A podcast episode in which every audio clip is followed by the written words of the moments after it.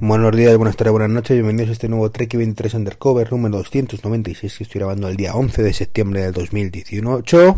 Ya me he vuelto a ir al 19 otra vez, qué ganas tengo de acabar el año parece. El día, bueno, pues del famoso, los tristemente famosos atentados de 11 de septiembre en Nueva York, hace ya unos cuantos años afortunadamente, y nos ha vuelto a repetir desde el año 2001. Y bueno, el día anterior a la keynote de Apple, donde esperamos ver nuevos iPhone y nuevos Apple Watch como mínimo, donde veré cómo espero mi futuro Apple Watch. Y en un podcast donde hoy no voy a hablaros de, Apple, ni de Apple ni de lo habitual en estos casos, voy a hablaros de coches. Acabo de hecho de publicar en, en el canal de YouTube, eh, que como siempre os recomiendo que os suscribáis, el, el vídeo de las cosas que más me gustan del Hyundai Ioniq y voy a hablaros de, Tesla. De Tesla, sí, ya sé que soy un poco pesado con Tesla. De vez en cuando eh, hago podcast de este estilo, hablando de cositas de, Tesla, que sabéis que es una marca que me gusta mucho. Y en este caso, bueno, pues, bueno, si no os gusta Tesla, pues ya podéis cortar el podcast. Lo siento, Dani. Lo digo por mi compañero Dani que, que odia los coches. Eh, y bueno, pues la, la realidad es que quería hablaros de, esto por la, en contestación un poco al último podcast que, eh, bueno, último podcast a fecha de hoy creo, de Naseros, eh, donde el amigo Mazcosan, bueno, pues eh, ha aprovechado para, grabar un, un, audio muy muy interesante, comparando, bueno, pues empresas como Google, em, Apple, Amazon y por qué no son comparables, según él, a Tesla o o Samsung en este caso. Bueno, particularmente su razonamiento es bastante, bastante bueno. Eh, está basado en un poco las un libro de, de economía, de lo que hay que valorar las empresas, de lo que las hace diferentes. Pero creo que ha errado mucho con Tesla.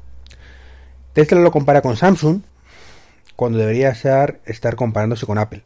Y es que Tesla es la empresa más parecida que hay en el mercado Apple, aunque él no, lo quiera ver, o a lo mejor yo soy equivocado, evidentemente. La realidad, bajo mi punto de vista, es eh, que esto es así por un sencillo motivo. Y es en su planteamiento, él afirma de que Apple, Google, Amazon, pues tienen por un lado una imagen de marca muy buena, pero luego aparte, bueno, pues tienen productos que le distinguen y una ventaja competitiva muy importante sobre la competencia, cosa que, que Tesla y, Samsung pues no. Samsung a fin de cuentas copia todo, no invierte prácticamente en I+D, aunque eso no es cierto evidentemente, invierte muchísimo, pero no tiene ninguna ventaja competitiva brutal, por ejemplo, en el mercado móvil respecto a otros teléfonos. Los tiene un poquito mejores, un poquito peores, pero lo cierto es que tú te compras un Android y puedes comprarte un Samsung, un, un LG o un, un Pixel que tampoco vas a notar muchas diferencias más allá del precio y, demás. Mientras que, bueno, si te compras un iPhone, pues es diferente completamente. Eh, o si te compras un producto de, bueno, Amazon, pues tiene el web service, que no tiene competencia, etcétera, etcétera. Mientras que Tesla, pues respecto a la competencia, pues es cierto que fue la primera en apostar por el coche eléctrico, pero que ahora mismo ya es una más y digamos que, que, bueno que hace buenos coches pero que no tiene ninguna ventaja competitiva. Aquí es donde creo que es el resumen un poco que, estoy haciendo de ese, podcast y os recomiendo de verdad que lo, escuchéis.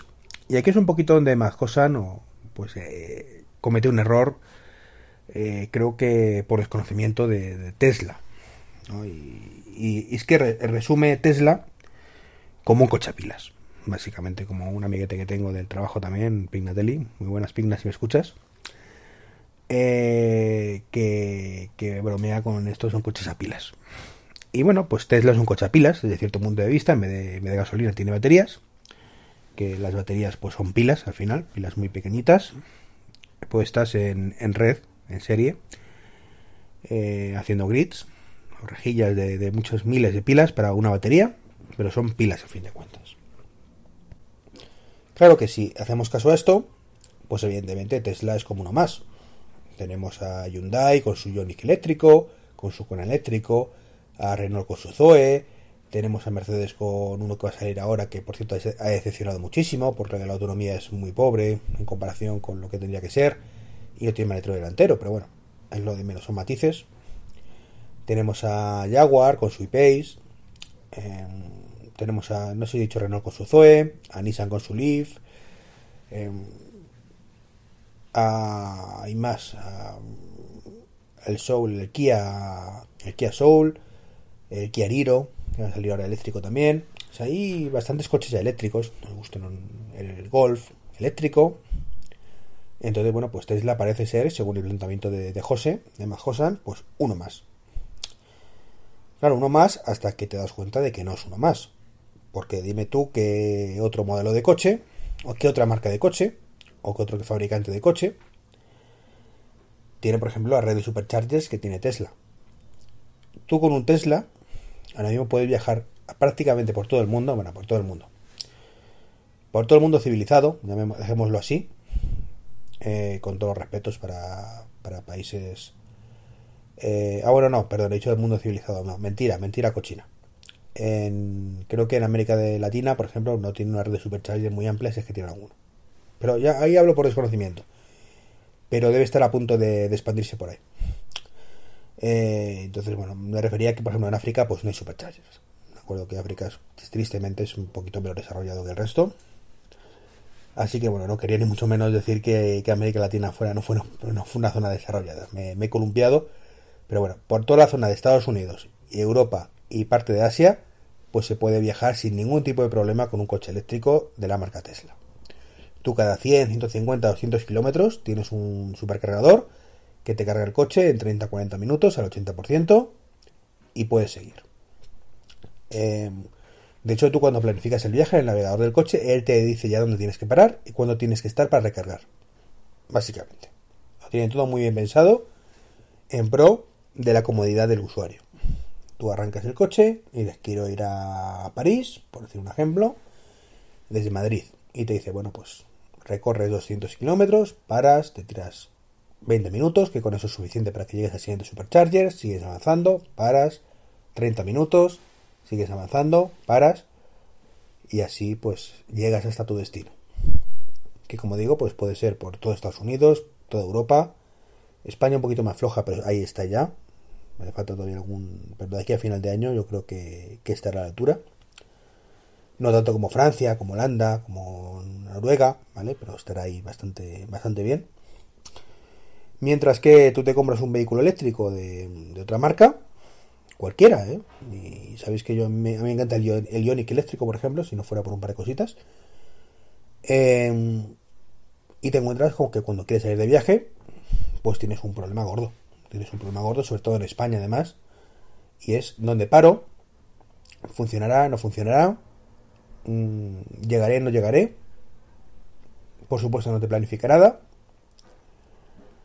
Y así con todo. De hecho, pues hombre, hacer tu Madrid-Barcelona con, un Tesla es bastante sencillo. Tienes que dar quizás un poco de vuelta, no estoy seguro ahora mismo de la ruta. Pero llegar llegas. Mientras que con cualquier otro vehículo, pues probablemente te, quedes por el camino. Yo recuerdo cuando estuve mirando el coche, el, Zoe para, para, Nuria, para mi mujer, que había uno en Salamanca que finalmente pues no, no estaba disponible. Y, y los vi muy putas perdón la expresión, pero lo vi muy putas para volver, porque no tenía carga rápida, ¿vale? Pero que eso era lo de menos para el día a día. Pero yo me puse a mirar el mapa y digo, joder, es que tienes que. Este coche tiene una autonomía raspadita de 200 kilómetros. Y, y bueno, es que para tengo que llegar a Ávila. De Salamanca a Ávila, llegaré a Ávila con 10 kilómetros y llega de autonomía y ponte a buscar en Ávila un punto que funcione, porque en Electromaps, que es una web de una aplicación donde te dice todos los puntos de recarga en España, pues te ayuda bastante, pero lo cierto es que puedes llegar y que esté ocupado el puesto del punto de carga, que esté roto, que no esté disponible, eh, mil cosas. Entonces, bueno, es un tema peliagudo, es una aventura. Que a mucha gente le encanta la aventura y, y están ahí, ahí, pero bueno, digamos que en un Tesla la aventura es menor. Y no hay ninguna red de supercargadores, de verdad, de carga rápida, equiparable hoy en día a la de Tesla. No hay ninguna. Hay proyectos como Ionity que aparentemente de aquí a 2-3 años, pues en Europa, pues pondrán un montón de puntos de recarga, en España también. Y más o menos para el 2020-2021, suponiendo que Tesla de pronto dejará de hacer nada, que no va a dejar de hacer nada, estaría un poquito a la par a como está Tesla hoy. Pero hablamos del 2021. Donde tú ya, pues por las carreteras principales, podrás llegar y, cargar de una forma rápida, más o menos en esos 40 o 50 minutos, depende del coche, al 80% de batería. Si esto no es una ventaja competitiva, tener estar tres años por delante de la competencia, así sin más, pues no sé, no sé qué concepto de ventaja competitiva necesitas. Que dentro de 10 años mm, o de 15 años recargar un coche eléctrico sea tan sencillo como uno de gasolina hoy en día, o casi tan sencillo, tengas gasolineras o electrolineras cada 20 kilómetros y que realmente tener que esa red o esos mapas sea irrelevante porque cuando te apetezca parar paras que antes o después vas a tener para recargar eh, pues puede ser. Evidentemente que de aquí a, a 15 años pues esta ventaja competitiva de Tesla haya desaparecido. Lo suyo es que desapareciera de hecho. Pero estamos hablando de 10-15 años en adelante ¿eh? no pasado mañana. En conducción autónoma también José pues comenta que, las los hay mejores. Otro error. Los hay mejores sí, ¿de acuerdo? Los hay mejores. Waymo es mejor, por ejemplo. Que es la, de Google o de Alphabet. En conducción autónoma, no voy a negarlo. Pero es que Waymo no te lo, lo tiene en sus coches. Es una red propia que tiene sus propios coches pues, para hacer car sharing y hacer de taxis, igual que la de Uber. Tú no, puedes comprarte un Waymo a día de hoy. Tú te vas al concesionario y no tienes el concesionario de Waymo ni la tienda de Waymo para comprarte un coche autónomo. Es un servicio que tú contratarás en el futuro, pero no tienes esa, opción. Mientras que tú vas y te compras un Tesla hoy con, con autopilot. Que de los sistemas de conducción autónoma o semiautónoma que hay a día de hoy, pues es de lo mejorcito es el mejorcito, indudablemente. Que ya digo que Waymo es mucho mejor, ¿eh? por supuesto. Pero a día de hoy, de los coches que tú compras, el que mejor sistema de asistencia tiene es el Tesla, sin lugar a dudas. Los hay, como ahora Nissan con el e-pedal, perdón, con el ProPilot, que más o menos cumple también bastante bien, pero no llega al nivel de Tesla. Y lo más importante, Tesla te promete actualizaciones que lo mejorarán día a día. Y cualquier coche de Tesla a día de hoy comprado hoy, ¿vale? Te permite ser actualizado a nivel autónomo 5.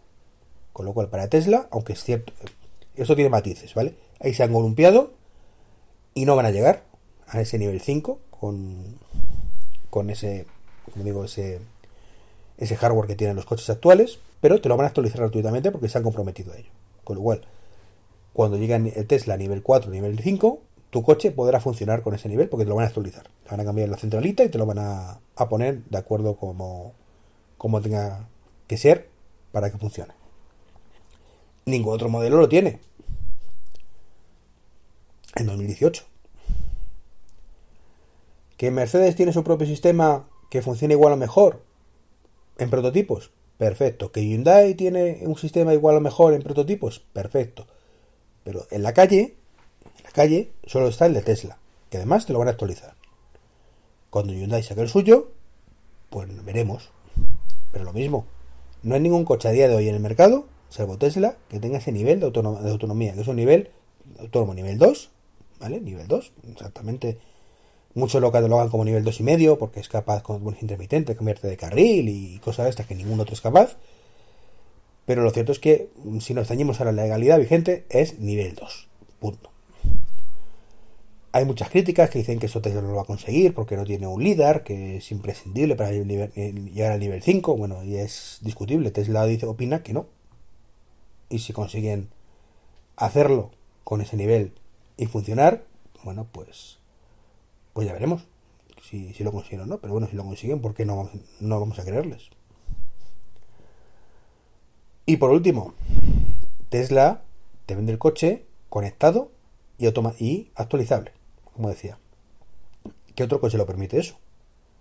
Ahí sí es cierto que tienes eh, el Zoe que está conectado, el Nissan Leaf que está conectado, eh, y eso te permite, pues, bajo una, pagando una cuota, por cierto, que Tesla no te cobra nada de momento, puedes tener acceso al, al climatizador y alguna cosita más, que está muy bien. Pero es que Tesla te permite todo. Te permite actualizar el coche. ¿Y cuántas veces habéis leído o visto vídeos de actualización del software del Zoe?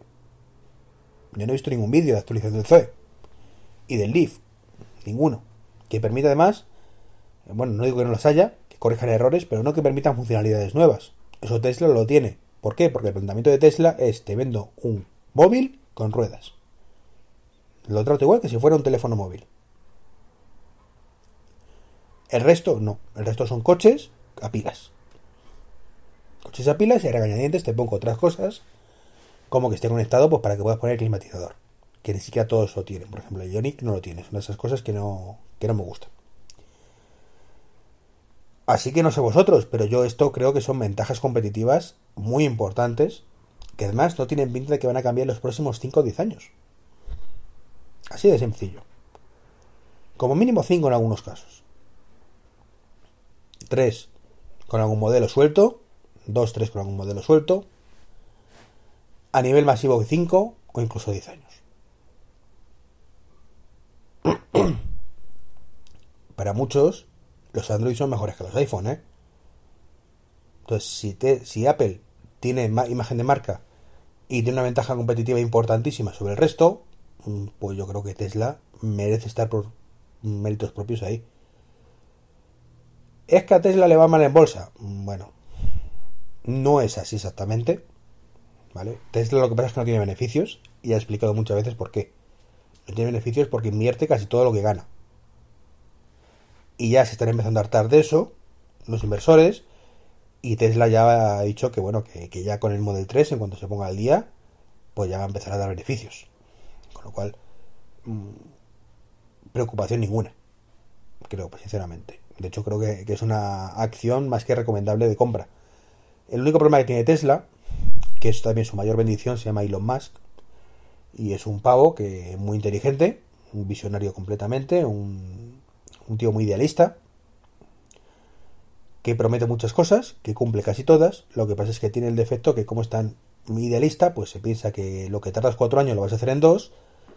Y, y claro, la caga. La caga porque vende la moto como que son en dos. Y bueno, los que ya lo sabemos, sabemos que esto si dice dos va a ser tres o cuatro.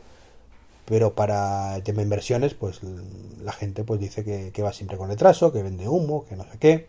Pero bueno, es otra historia. Y es un tío que, está muy sometido a mucha presión y de vez en cuando la lía en Twitter o, fuera de Twitter, como dije el otro día, pues, por ejemplo, cuando le pillaron fumando un porro, eh, porque se la dio el presentador, pero bueno, un podcast, y pegó una calada, no fue el fin del mundo, pero bueno, eso hace que, que baje las acciones, bueno, cada vez que la lía. En fin.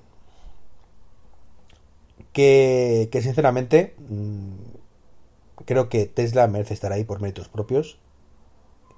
Eh, Samsung no. Samsung no, evidentemente. Eh, Google, bueno, pues es cierto que el buscador es inigualable, tiene una ventaja competitiva enorme. Eh, Amazon, pues también por sus servicios, pero me temo, José, que el podcast debería ser porque Amazon, Tesla, Google o Apple no, es, no son Samsung. Quizás, pero Tesla merece estar ahí. Un saludo, como siempre os invito a echar un vistacillo a mi libro, al canal de YouTube y a utilizar los enlaces de afiliados que están ahí por ahí en el blog y podcast de trek23.com o en Tuos, donde también tenéis el enlace de afiliados que, ayuda muchísimo al, a cubrir los costes de mantenimiento de, de todo esto. Un saludo y hasta mañana, que por cierto mañana día de keynote y no sé si voy a poder grabar podcast tengo el día ahí un poquillo con la agenda apretadillo y no, no garantizo podcast. Lo intentaré. Un saludo y hasta el próximo.